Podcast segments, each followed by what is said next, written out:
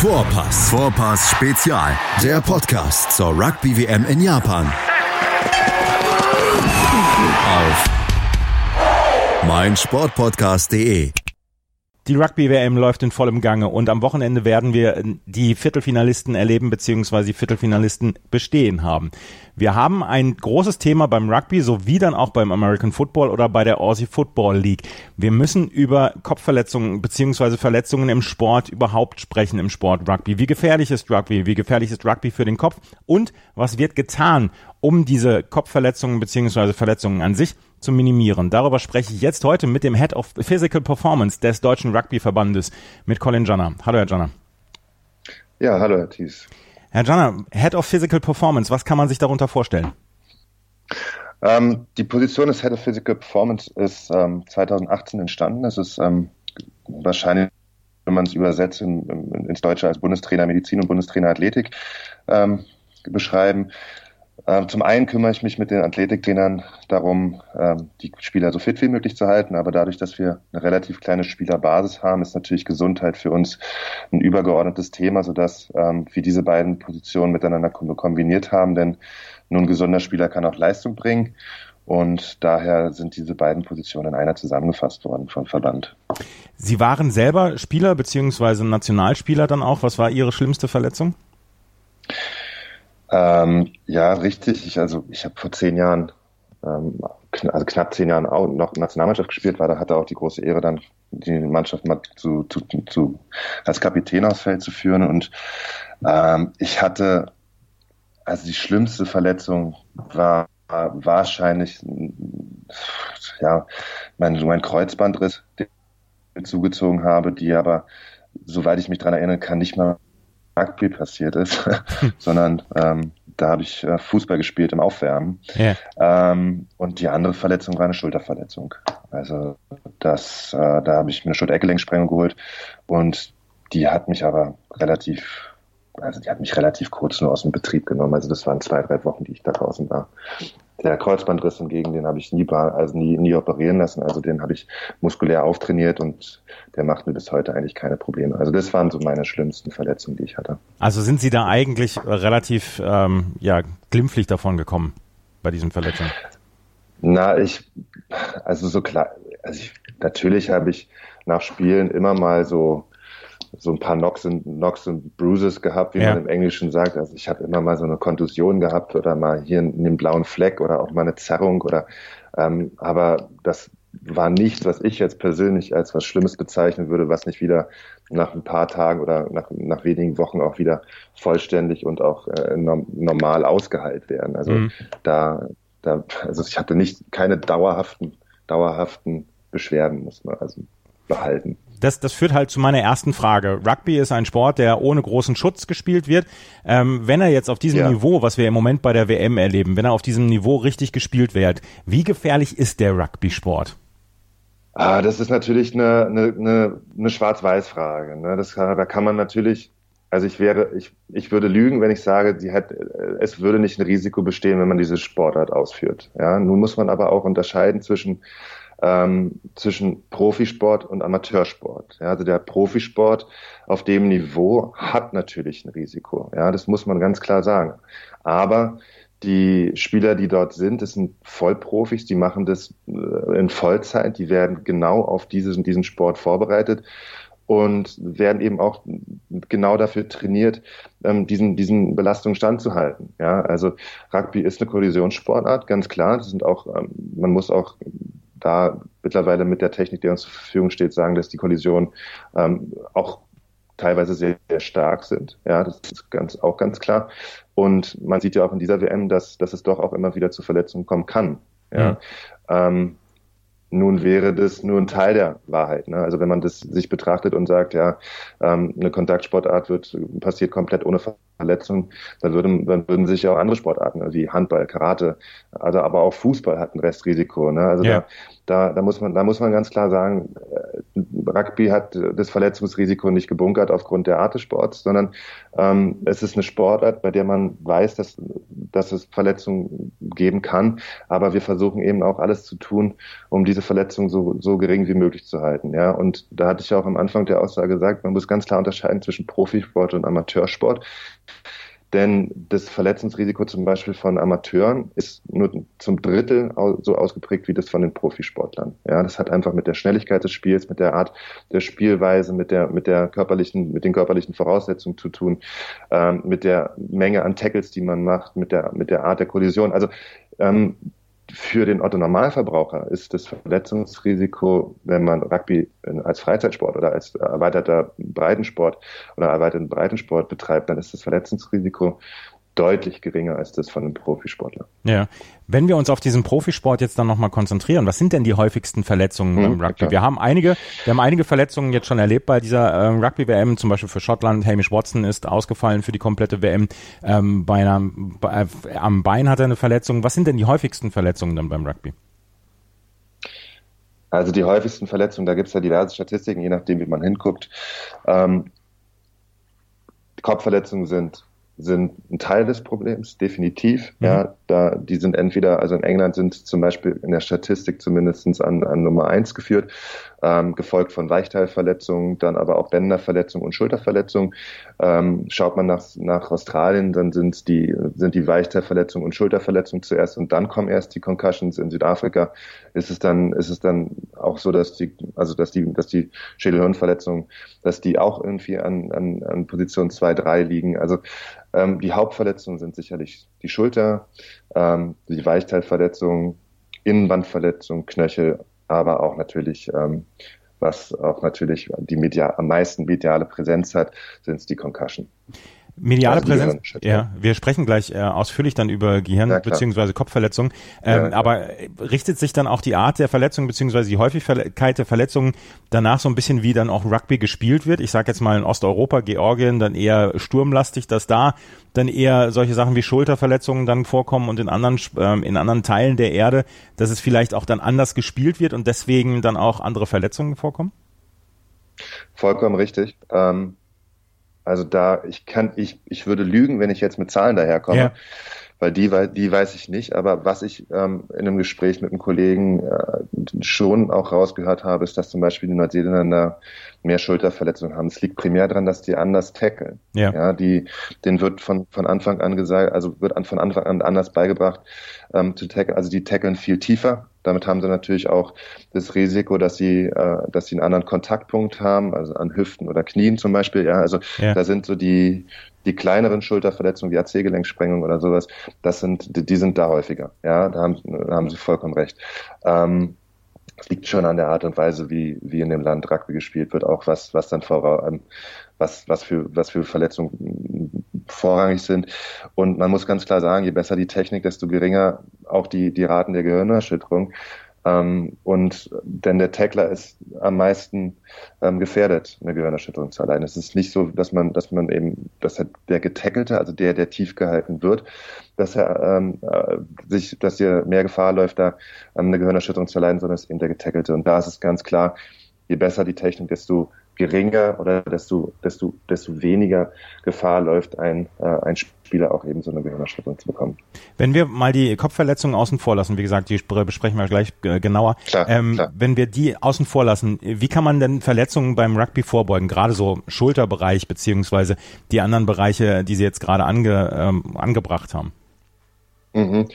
Ähm, also da ist World Rugby ja sehr, sehr aktiv, muss man sagen. Ne? Sie haben jetzt ähm, einen, ähm, ein Programm ähm, herausgebracht, das nennt sich Activate. Das ist ähm, das hat äh, in England wurde das von der University of Bath wurde das entwickelt und hat ähm, eine deutliche Risikoreduktion ähm, der, von Verletzungshäufigkeiten gezeigt. Das heißt, da wird ähm, ein relativ standardisiertes in mit Stu in Stufen verlaufendes Pro ähm, Aktivierungsprogramm. Das heißt ein Aufwärmprogramm durchlaufen, was, was für unterschiedliche Altersklassen auch ähm, ausgelegt ist. Und damit haben sie es ähm, in manchen Bereichen Verletzungsreduktion von über 30 Prozent geschafft. Also das ist, das ist schon, schon signifikant.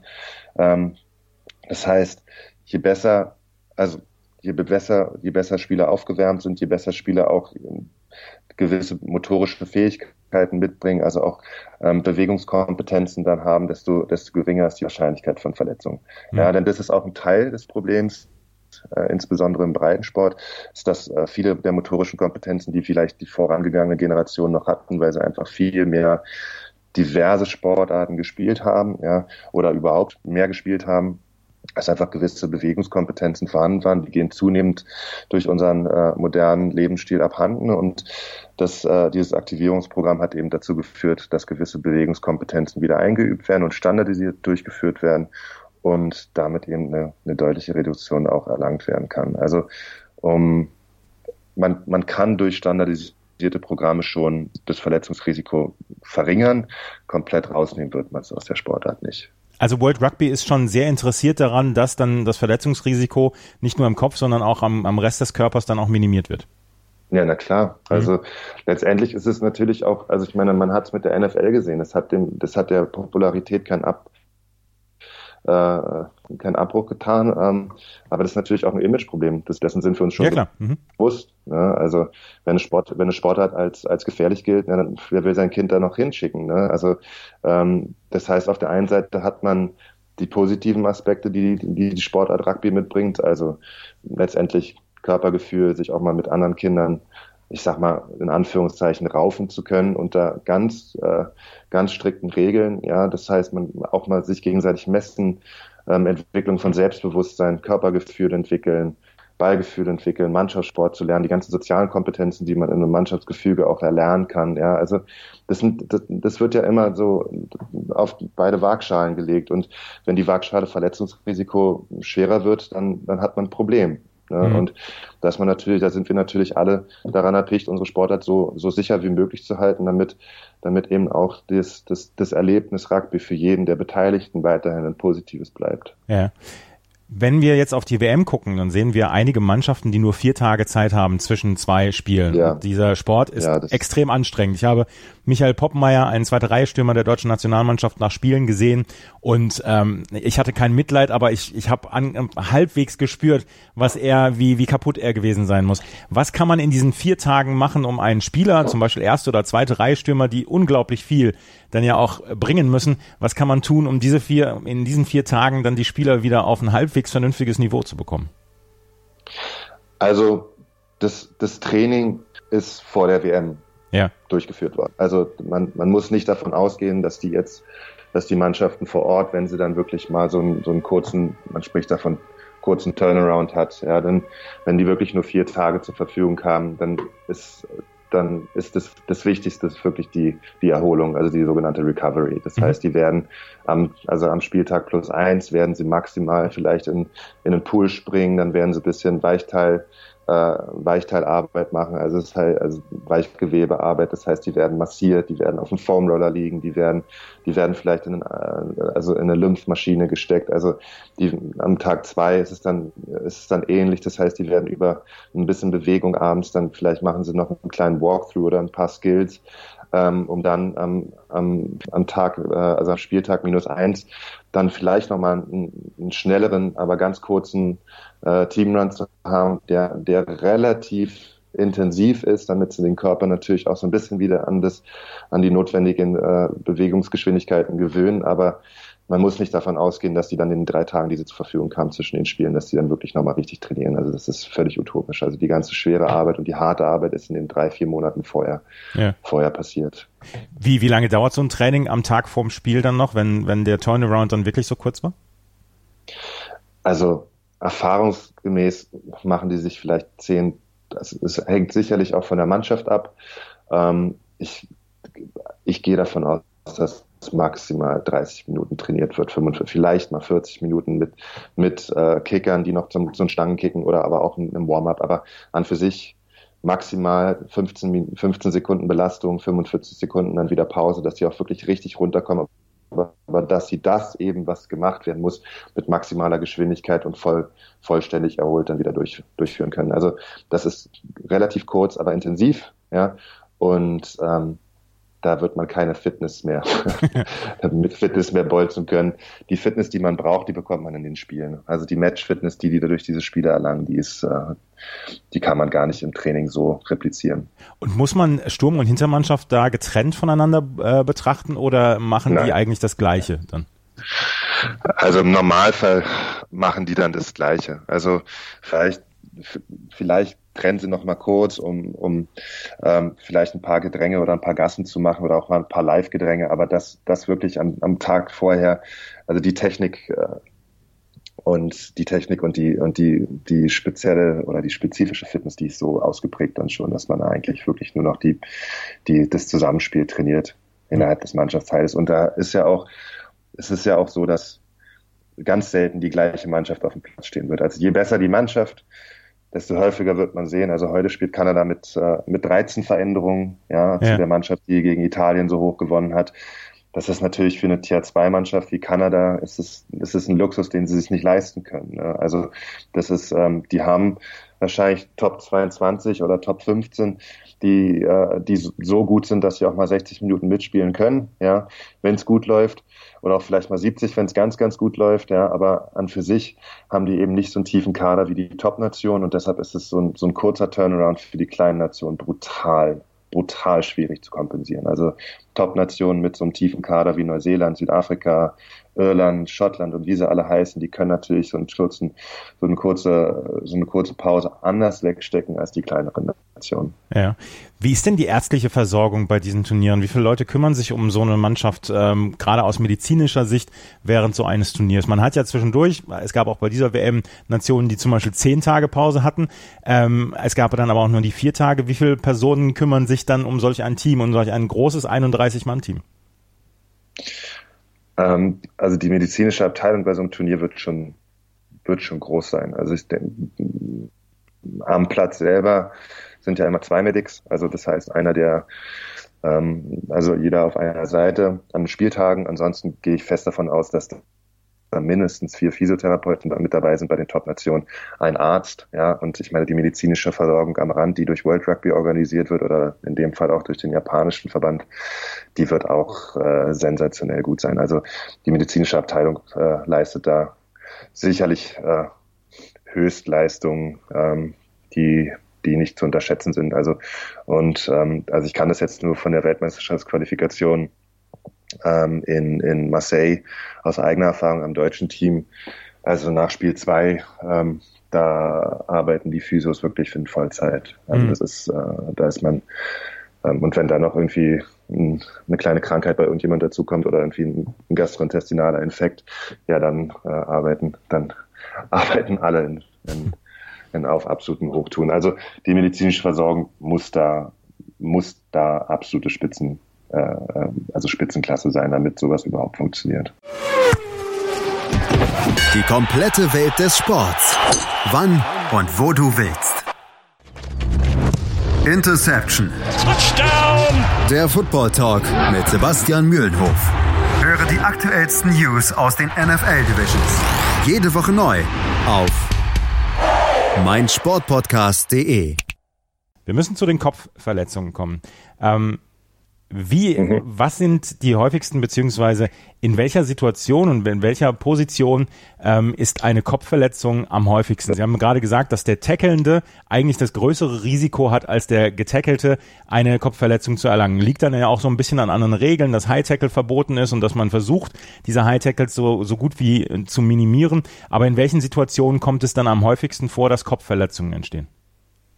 Ja, das ist eine, das ist eine gute Frage. Ähm, die Kopfverletzung, das hatten wir schon, hatten wir schon vorher kurz angesprochen. Also es gibt mittlerweile sehr gute Datenlagen, die belegen, dass der Tackle halt zu 70 Prozent die Gefahr trägt, eine Kopfverletzung ähm, davon zu tragen in einem Tackle. Das heißt, dass, dass derjenige, der tief hält, ein deutlich erhöhtes Risiko hat.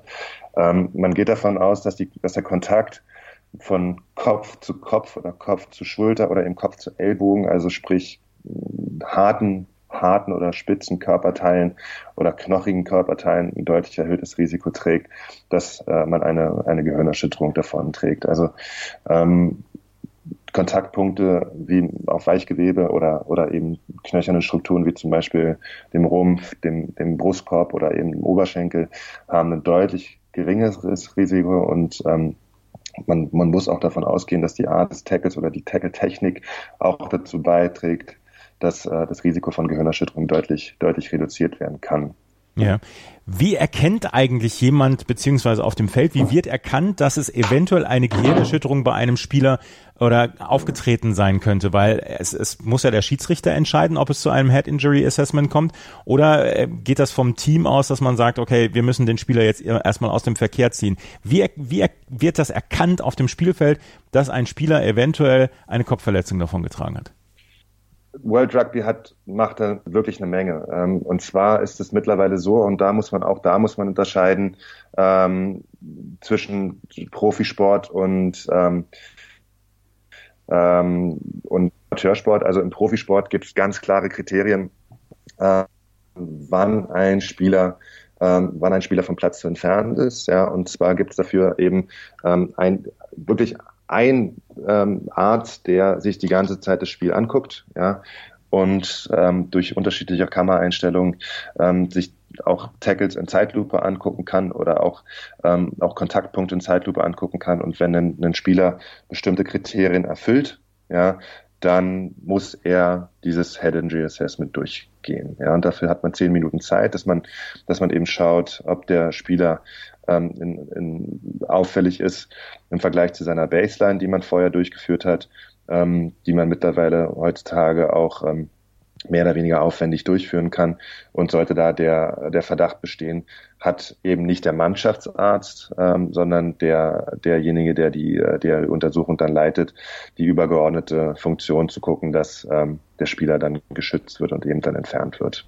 Also, also bei World, bei solchen Weltmeisterschaften muss man sich das vorstellen, dass da wirklich die ganze Zeit jemand sich den Bildschirm, also das Spiel nur auf diese Head Injury, Head Injuries anguckt und guckt eben, ob ein Spieler auffällig ist, denn letztendlich ist ein Spieler, muss man auf gewisse ähm, klinische Symptome achten. Also hält er sich lange den Kopf, ist er, wirkt er day, also wirkt er so, wirkt er angeschlagen oder wirkt also angeschlagen im Sinne von, wirkt er, ähm, wirkt er letztendlich ähm, nicht präsent, ja, wirkt, also ist sein Blick leer, ist er, ist er ähm, irgendwie motorisch eingeschränkt, mhm. ja, ähm, steht er auf und fällt sofort wieder hin oder bleibt länger als fünf Sekunden liegen. Also es gibt diverse, diverse Kriterien, die eben dazu führen, dass man sagt, der muss sofort entfernt werden und es gibt eben Kriterien, ähm, die, die dazu führen, dass ein Spieler, dass die Empfehlung und die Empfehlung ist bindend. Das heißt, man, da gibt es keine Diskussion, dass die Empfehlung ausgesprochen wird, jetzt einen HIA zu, also ein Head Injury Assessment durchzuführen. Und der Arzt, ähm, der das Spiel sich anschaut, der kontaktiert dann den Schiedsrichter und sagt ihm hier, blau 13, der muss jetzt erstmal ähm, runter vom Feld oder wie läuft das dann? Na,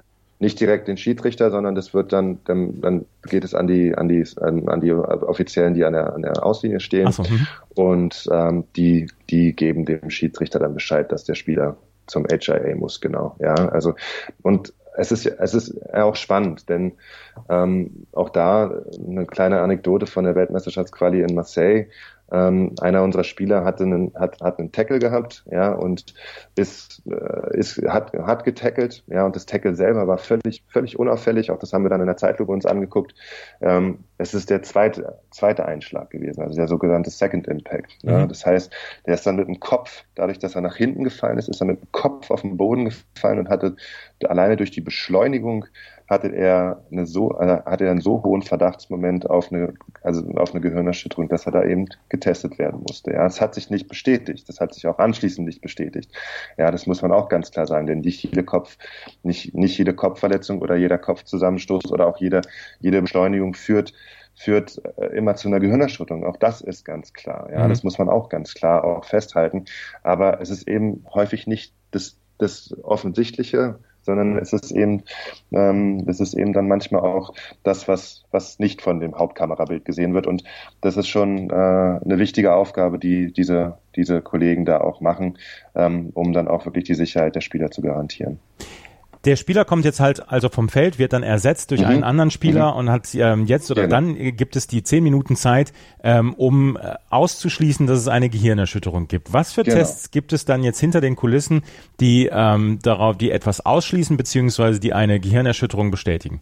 äh, heutzutage wird es on, also wird es durch, durch, durch Apps durchgeführt. Ähm, und anhand von speziellen Tests, also es sind Gleichgewichtstests, es sind kognitive Tests, also die einmal das Kurz- und äh, das, das Langzeitgedächtnis prüfen, ähm, das, sind, das sind visuelle Tests, ja, das heißt, dass, dass das spezielle Testverfahren ähm, die auch immer angepasst werden. Ja, das muss man auch, also da, da arbeitet World Rugby auch wirklich mit, mit, mit Top-Leuten zusammen und das ist aber auch, äh, da sind mehrere Verbände eben auch äh, daran beteiligt. Das ist jetzt nicht nur World Rugby alleine, sondern die gucken auch über den Tellerrand und gucken, was machen andere Verbände gut. Ähm, und diese, diese Tests werden eben auch immer angepasst, damit man wirklich auch bestmöglich Gehirnerschütterung identifizieren kann. Und letztendlich muss man sich das so vorstellen, dass der Spieler reinkommt, setzt sich hin, bestimmt, muss einen bestimmten Fragenkatalog beantworten. Ähm, danach muss, äh, müssen gewisse Tests durchlaufen werden. Das sind äh, einmal Merk, das sind einmal Tests, bei denen man sich Wörter merken muss. Dann muss man sich Zahlen merken, muss man mhm. Zahlen rein sich merken, muss man Zahlen rückwärts zum Beispiel auch sagen. Ähm, muss man, ähm, da muss man ähm, auf, auf ein Bein balancieren. Da muss man äh, mit, mit geschlossenen Augen balancieren auf einer, auf einer, auf einer Linie laufen. Also das sind, das sind diverse Tests, die ausschließlich dazu dienen sollen, den Spieler ähm, diesen Test nicht bestehen zu lassen. Ja, also das ist so, dass man eben wirklich, also alle, die das durchführen, ähm, die, der, der, wenn der Spieler einmal runtergenommen wird, dann, dann muss er wirklich, muss er wirklich fast perfekt sein, um wieder auf den Platz zu kommen. Ja, also er muss besser sein oder gleich sein wie seine Baseline, die in einem ausgeruhten Zustand vorher gemacht worden ist vor so einem großen Turnier. Und wenn er nur ansatzweise ähm, dann Symptome zeigt oder klinisch auffällig ist, dann wird er rausgenommen. Ja. Und wie geht dann die ähm, Behandlung weiter, beziehungsweise wie geht die Untersuchung weiter? Das ist ja nicht mit diesem Test getan, dass diese Gehirnerschütterung diagnostiziert wird. Was wird danach dann noch gemacht? Also wenn der Spieler jetzt zum Beispiel runtergenommen worden ist. Ja, also in Abhängigkeit, also dann danach durchläuft er natürlich auch so ein, so ein, so ein spezielles Return-to-Play-Protokoll. Ne? Da, da ist es in Abhängigkeit ähm, in Abhängigkeit dessen, wie schwer die ist, ähm, müssen sie natürlich erstmal Symptomfreiheit erlangen, ja, um überhaupt in Frage zu kommen, ähm, dass, äh, dass sie wieder spielen können oder überhaupt in diesen, äh, diesen Return-to-Play-Prozess eingehen. Ähm, Im Normalfall sind es dann 48 Stunden, wo die, wo die fast komplette Ruhe haben, ja, also audiovisuelle Reize werden gemieden, Sportpause, um, um dann eben bei Symptomfreiheit ähm, so einen graduellen Prozess, also über langsames Laufen, ja, dass die Herzfrequenz wieder erhöht wird, ähm, über dann ganz sportartspezifische Bewegungen und bis hin dann zum, zum Vollkontakt wieder eingegliedert werden. Also ich gehe davon aus, und das, das ist jetzt auch nur äh, Mutmaßung, aber ich gehe davon aus, dass äh, insbesondere bei so einer WM natürlich auch äh, Neurologen ähm, in, in Japan zur Verfügung stehen, die dann entweder über MRTs oder ganz spezielle Testverfahren, ja, also die auch noch deutlich weitergehen als, als diese Basistestung, ähm, Spieler entweder dann vollständig aus dem Turnier nehmen oder eben auch wieder ähm, dann für das Spiel oder für zukünftige Aufgaben dann wieder klären, also auch, äh, also auch wieder freigeben. Ja, ja. Also ich denke, da wird äh, ähm, über diese Basistestung definitiv dann noch ähm, die Neurologen im Hintergrund dann stehen, die dann auch bei der Diagnosefindung beziehungsweise bei der, bei der, bei der Versorgung dann auch dann dazu beitragen, dass die Spieler dann bestmöglich geschützt werden. Ähm, wie lange dauert es dann, bis ein Spieler dann wieder fit to play ist? Ähm, kann das schon sein, dass es bei einer leichten Gehirnerschütterung, dass er, dass er eventuell noch im Halbfinale jetzt zum Beispiel spielen kann? Oder wird ein Spieler, der eine Gehirnerschütterung hat, dann komplett aus dem Turnier gezogen? Nee, also es ist wirklich, das ist so individuell unterschiedlich. Man kann ähm, normalerweise sind Gehirnerschütterungen in sieben bis zehn Tagen ausgeheilt, ja, und symptomfrei ausgeheilt. Mhm. Ja. Nun ist das eine, nun ist das eine leichte Gehirnerschütterung. Ja. Wenn man aber eine schwere Gehirnerschütterung hat, dann können die, ähm, dann können solche Symptome auch mal Monate anhalten. Ja, also dann, dann geht es von morgendlichen Kopfschmerzen über Konzentrationsstörungen, Einschlafstörungen, ähm, über, äh, über auch zum Beispiel Verhaltensauffälligkeiten oder ähm, einfach so Wesensveränderungen im Sinne von ähm, im Sinne von also Gemütsschwankungen oder sowas. Das sind alles Sachen, die bei einer schweren Gehirnerschütterung, ja, ähm, die auch mal auftreten können. Ja, und ähm, das ist insbesondere bei Kindern und Jugendlichen natürlich. Ja, das ist ganz, ganz äh, gravierend, ja, weil es natürlich auch dann zu Einschränkungen in, in, in, im Schulalter oder auch in der, in der, in der Fähigkeit an der Schule teilzunehmen dann auf sich auswirken kann. Also das ist letztendlich ähm, völlig unterschiedlich, wie, wie lange Menschen brauchen oder das Individuum braucht, bis es wieder zurückkommt. Also im Normalfall über 90 Prozent der Gehirnerschütterungen heilen in sieben bis zehn Tagen aus. Das heißt auch, um die Frage zu beantworten, dass auch ein Spieler, der zum Beispiel am Wochenende eine, Gehirnerschütterung erlitten hat, zehn bis 14 Tage später ähm, bei Beschwerdefreiheit wieder an einem Spiel teilnehmen darf. Ja. Jetzt haben wir die ganze Zeit über Gehirnerschütterungen gesprochen und jeder kann sich, ja. jeder, der, der das Wort Gehirnerschütterung äh, hört, kann sich irgendetwas darunter vorstellen, dass es eine Kopfverletzung ist, dass das Gehirn in Mitleidenschaft gezogen ist. Aber mhm. was passiert genau im Kopf bei einer Gehirnerschütterung? Ist es dann wirklich so, dass das Gehirn als ähm, nicht fest im Kopf sitzend, äh, das sage ich jetzt aus Laiensicht, dass das dann tatsächlich erschüttert wird? Was passiert genau bei dieser Kopfverletzung, Gehirnerschütterung? Also das ist sogar ziemlich gut beschrieben. Oh, vielen ähm, Dank. ja, denn ähm, das, das, also man muss es nicht unnötig, man muss es ja nicht unnötig schwer machen. Ja. Also das, das Problem also das Problem an Gehirnerschütterung ist letztendlich das, und das ist, das ist ja genau das, was, was ähm, wo der große Trugschluss lang gelegen hat, ist, dass es nicht unbedingt ein direktes Trauma sein muss. Denn meistens ist es ja so, dass, und da genauso wie Sie so schön beschrieben haben, das Gehirn sitzt als sitzt relativ locker. Also es relativ ist wirklich sehr relativ, weil es eigentlich durch relativ straffe ähm, Hirnhäute und durch äh, so eine Gehirnflüssigkeit, also den Liquor cerebrospinal, ähm, an für sich wie so ein Puffer äh, in, in der Schädel, im, im Schädel liegt. Ja. ja. Das Problem ist eben, ähm, und das sind die häufigste Art der Verletzung, ist, dass es durch indirekte Kraftübertragung, also zum Beispiel schnelles Abstoppen, ja, dass, dass das Gehirn im Kopf gegen die Schädel, gegen den Schädel, also gegen den Schädelknochen prallen kann und dann aufgrund ja, physikalischer Kräfte einmal vorne anschlägt und dann im schlimmsten Fall auch nochmal hinten anschlägt. Mhm. Ja. Das heißt, normalerweise oder häufig sind es eben so eine indirekten Kraftübertragung, die durch ein, durch ein schnelles Abstoppen entstehen. Da, und was dann letztendlich im Gehirn dazu führt, dass, dass, dass Axone entweder gedehnt werden können, die können abknicken oder sogar abbrechen. Also Axone sind, sind, sind Nervenzellen oder Teile von Nervenzellen und was dann eben auch dazu führt, dass es ähm, chemische und biochemische Veränderungen gibt, ähm, die die Kommunikation zwischen den Zellen, ja, also die, die, den, den, den Austausch von Informationen zwischen den Zellen letztendlich auch schädigt. Also ähm, das, die Gehirnerschütterung ist eine traumatische Verletzung des Kopfes, ja. Mhm. Und wenn man, wenn man das mal, also des Gehirns, wenn man, und wenn man das mal ähm, überlegt, jede, jedes, jedes Hämatom oder jeder Bluterguss, ja, den würde man oder jeder, jede, jede Verletzung an anderen Körperteilen würde man auch ernst nehmen oder zum Beispiel ruhig stellen. Ja, dann nehmen wir eine Knöchelverletzung, geht man erstmal äh, sieben bis zehn Tage an Krücken, dann macht man Teilbelastung, dann darf man wieder langsam anfangen zu laufen. Ja, wenn man so eine, wenn man das mal nimmt und auf den Kopf überträgt, dann ist es letztendlich wirklich genau das Gleiche. Das Gehirn braucht auch Zeit, bis die Verletzungen ähm, sich wieder erholen können. Der, der, der Körper hat eine wahnsinnige Fähigkeit, Verletzungen zu regenerieren oder äh, sich, sich von Verletzungen zu regenerieren und eben auch Verletzungen zu reparieren. Ja, und das ist, wenn man, wenn man sich das immer vor Augen hält, dass das Gehirn unterschiedliche Areale hat, die unterschiedliche Funktionen im Körper auslösen, ja, dann, dann ist es auch verständlich, dass, dass Gehirnerschütterung nicht, nicht, nicht ein nicht ein Krankheitsbild darstellt. Und das ist auch, glaube ich, das, wo die Haupt, äh, die Hauptherausforderung ist. Ne?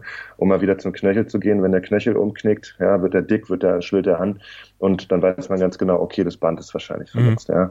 Wenn man sich den, Kirn, den, den Kopf aber anstößt, ja, dann kann man von, von, von motorischen Einschränkungen, von kognitiven Einschränkungen, über kognitive Einschränkungen zu, wie gesagt, Wesensveränderungen so viele unterschiedliche Symptome haben, dass es eben so ein bisschen schwierig war zu greifen. Ja.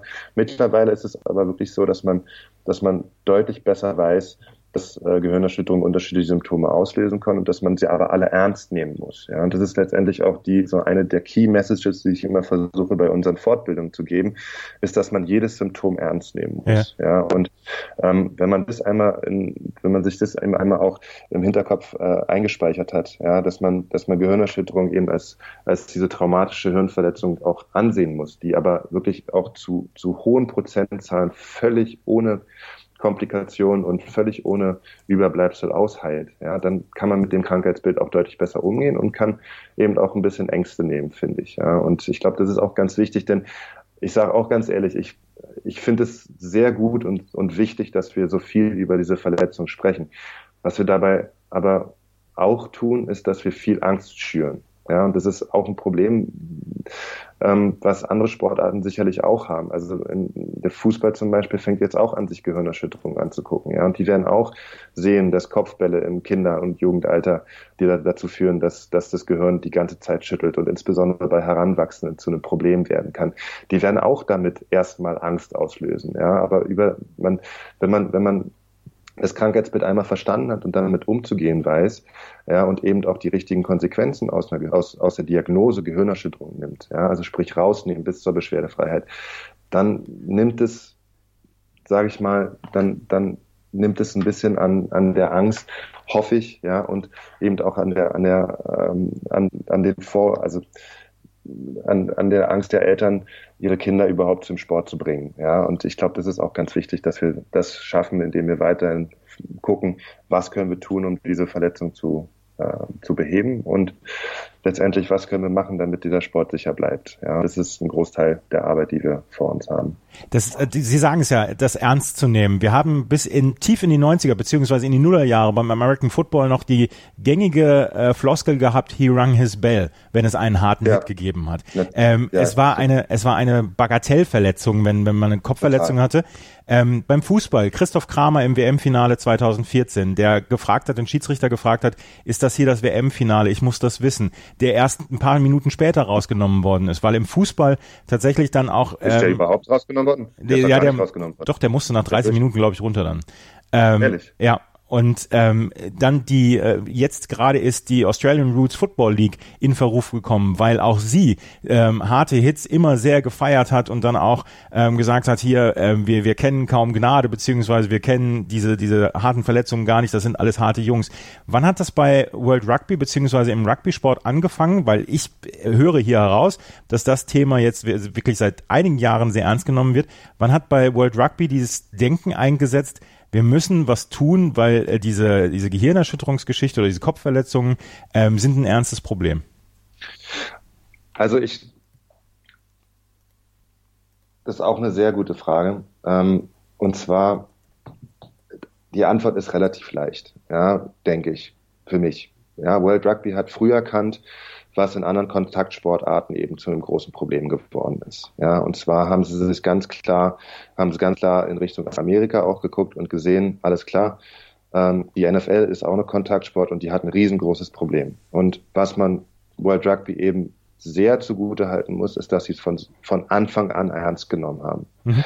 Ähm, denn ähm, seit, also ich glaube, was, was wirklich, was heißt, was heißt ich glaube, das ist was wir sehen im Rugby ist eine realistische Darstellung der Gefahren einer Kontaktsportart. Ja, ich glaube nicht, dass, also im Profibereich, ja, ich glaube, und das, das ist ganz wichtig, die, die, die Dunkelziffer, ja, der Gehirnerschütterung, die wir im Alltag auch erleiden, ist deutlich höher als das, was wir, wovon wir ausgehen. Also ich glaube, die Dunkelziffer, und das spreche ich jetzt nicht nur vom Rugby und ich spreche jetzt nicht nur vom Sport, sondern die Dunkelziffer, die, die beim Spielen, die bei, bei Alltagsaktivitäten, die bei klein, bei, bei, bei, bei, Verletzungen im Alltag, wie zum Beispiel einem, einem Motorradunfall, einem Autounfall.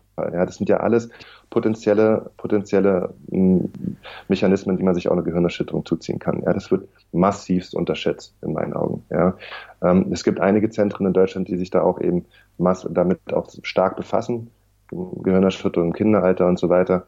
Ähm, und das hat World Rugby wirklich wahnsinnig früh erkannt. Und deshalb haben sie auch früh angefangen, diese Daten zu erheben Und was letztendlich vor 10, 15 Jahren dann passiert ist, ist, dass die, die Menge an Gehirnerschütterung in die Luft geschnellt ist. Ja, und man sieht aber auch, dass die Anzahl an Gehirnerschütterungen in den letzten Jahren sich relativ konstant in den Top-Ligen gehalten hat. Und das liegt primär daran, dass es in meinen Augen und auch in den Augen von vielen und von World Rugby eine realistischere Darstellung der, der Rate an Gehirnerschütterung seit, seit fast eine, oder seit über einer Dekade jetzt im, im, im Top-Rugby gibt.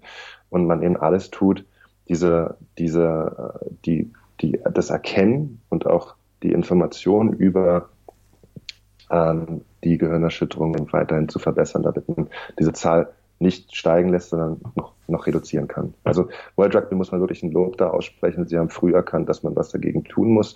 Ähm, das war zum einen, wir müssen erst erkennen, wo das Problem ist. Im nächsten Schritt muss man gucken, wie kann man es verändern und wie kann man es verbessern. Das haben sie über Regel, und zwar harte Regeländerungen gemacht. Ja, also man sieht ja auch bei dieser WM, das war das haben sie das erste Mal bei der U20 getestet. Also ganz klare, harte Regeländerungen, was, was, äh, was zum Beispiel Kollision mit dem Kopf angeht. Ja, also man hat ja auch ähm, wahrscheinlich ist das größte oder das, das, äh, das bekannteste Beispiel ist der Argentinier, der äh, mit Owen Farrell da einen Schulterkontakt zum ja. Kopf hat mhm. und sofort mit Rot vom Platz gestellt worden. Also die Menge an roten Karten zum Beispiel ist äh, bei dieser WM auch deutlich erhöht.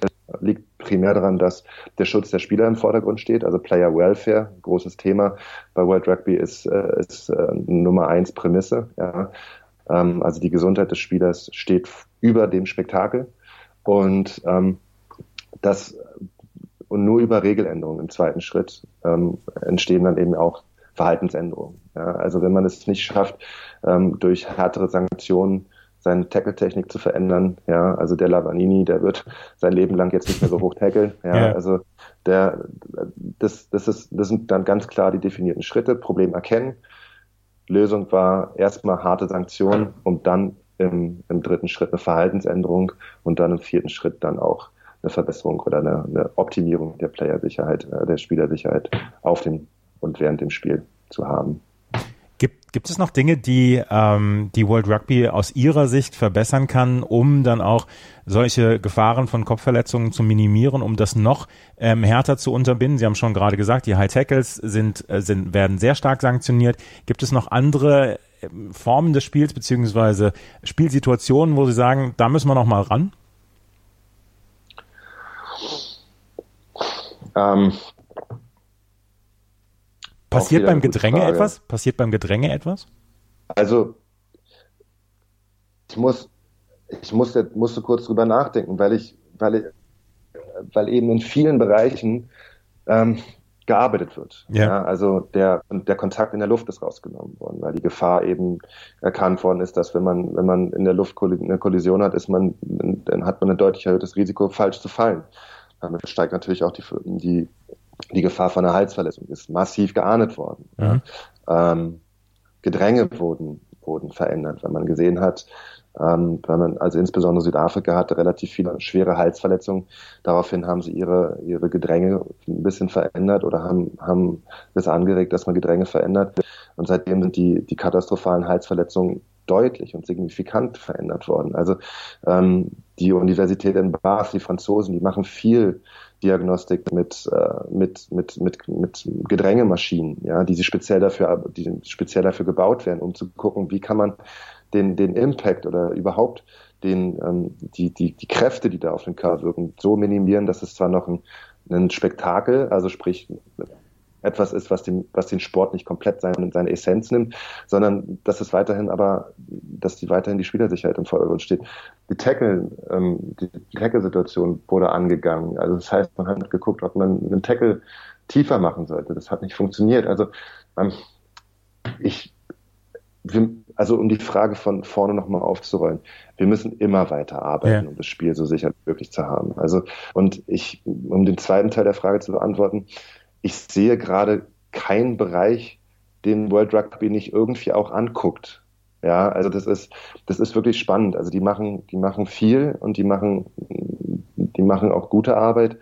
Ähm, man muss eben manchmal Sachen versuchen, um zu sagen, ja, ist Blödsinn, funktioniert nicht, kann man nicht, kann man nicht einführen. Ja, ja. Ähm, manchmal sogar auf, auf äh, niederklassigen oder ein niederklassigen Spielniveau, um erstmal zu gucken, ob man sowas vielleicht auch in, in hochklassigen ähm, einführen kann. Also die Franzosen machen da gerade auch ganz viel, dass man nicht mehr mit dem Kopf führen kann, zum Beispiel in Kontakt. Also es gibt ganz viele Sachen, die passieren gerade, um eben das Spiel so sicher wie möglich zu halten. Und also ich glaube, es gibt keinen Bereich, der mir jetzt einfällt, wo ich sagen würde, boah, da, da den haben sie jetzt, da haben sie richtig einen Blindspot, also da haben sie einen richtig blinden Fleck gehabt, den haben sie total übersehen ich äh, so was ich übersehen kann und was so die letzten Forschungs also die Forschungsergebnisse sind, ähm, da wird wirklich in ganz vielen Bereichen sehr gute Arbeit geleistet und auch wirklich von Top-Instituten, muss man sagen, mit denen man zusammenarbeitet.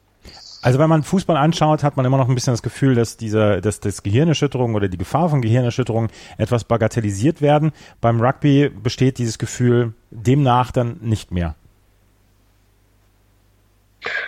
Also ich möchte nicht auf andere Sportarten zeigen. Ja.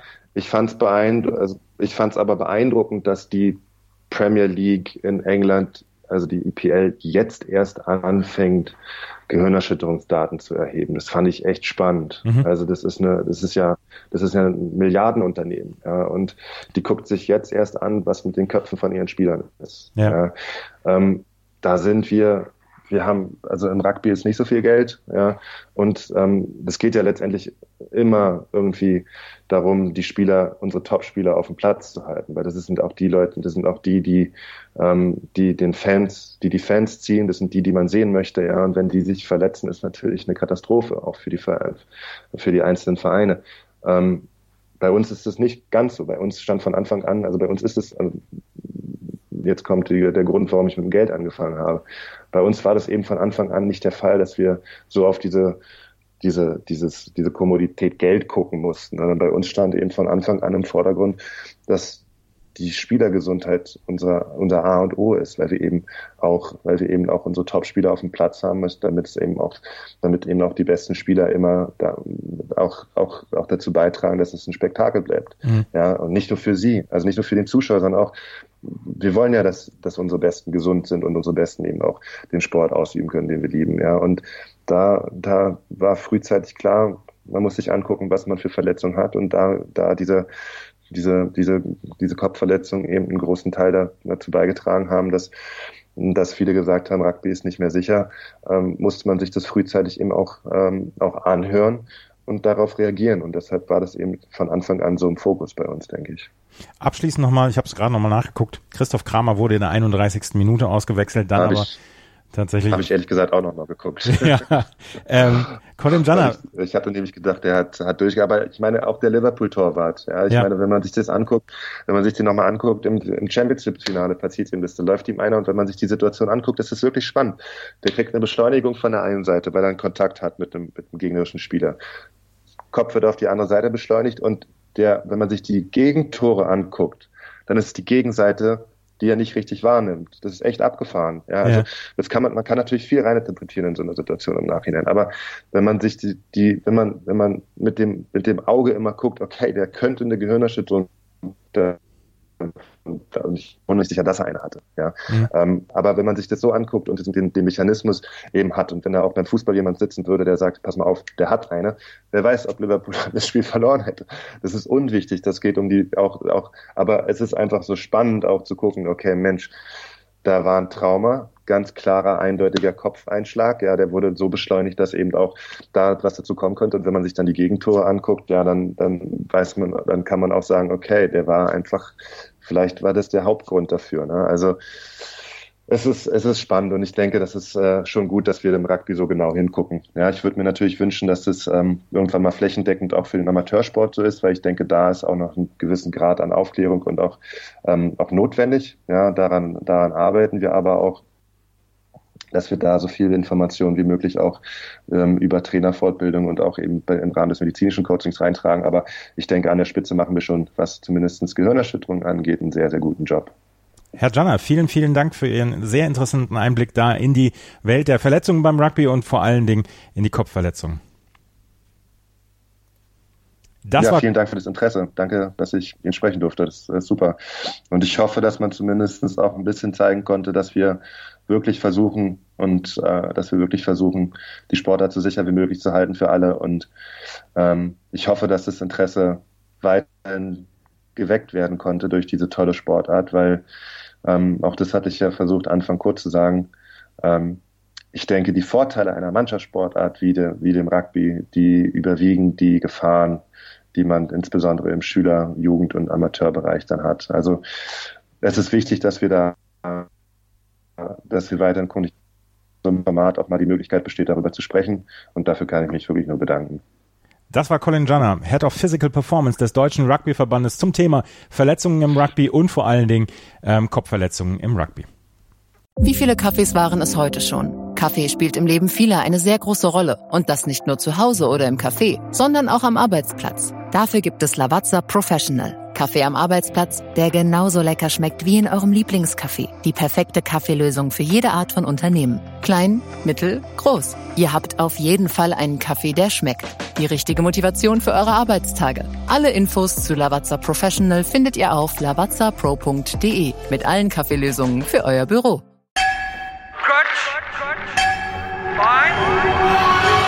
Vorpass. Vorpass Spezial. Der Podcast zur Rugby WM in Japan. Andreas Thies liefert dir mit den Experten unseres Rugby Talks Vorpass ja, das stimmt. alles rund um das Rugby-Event des Jahres. Wird Neuseeland zum dritten Mal hintereinander Weltmeister? Wer kann die All Blacks gefährden? Und kann Gastgeber Japan auch 2019 überraschen? Seid dabei, wenn Vivian Bahlmann, Donald Peoples und Georg Moltz die Rugby-WM für dich analysieren. Vorpass Spezial auf meinsportpodcast.de ich habe mich natürlich schockverliebt, weil die war wirklich ganz, ganz klein. So begann die Mensch-Hund-Beziehung zwischen Christina und Tierschutzhund Frieda. Und wie es danach, nach dem ersten Moment der Verliebtheit, so weiterging und welche Klippen es danach zu umschiffen galt, das hört ihr in der neuen Ausgabe von Iswas Dog, dem Podcast für harmonische Mensch-Hund-Beziehungen. Iswas Dog? Mit Malte Asmus. Überall, wo es Podcasts gibt.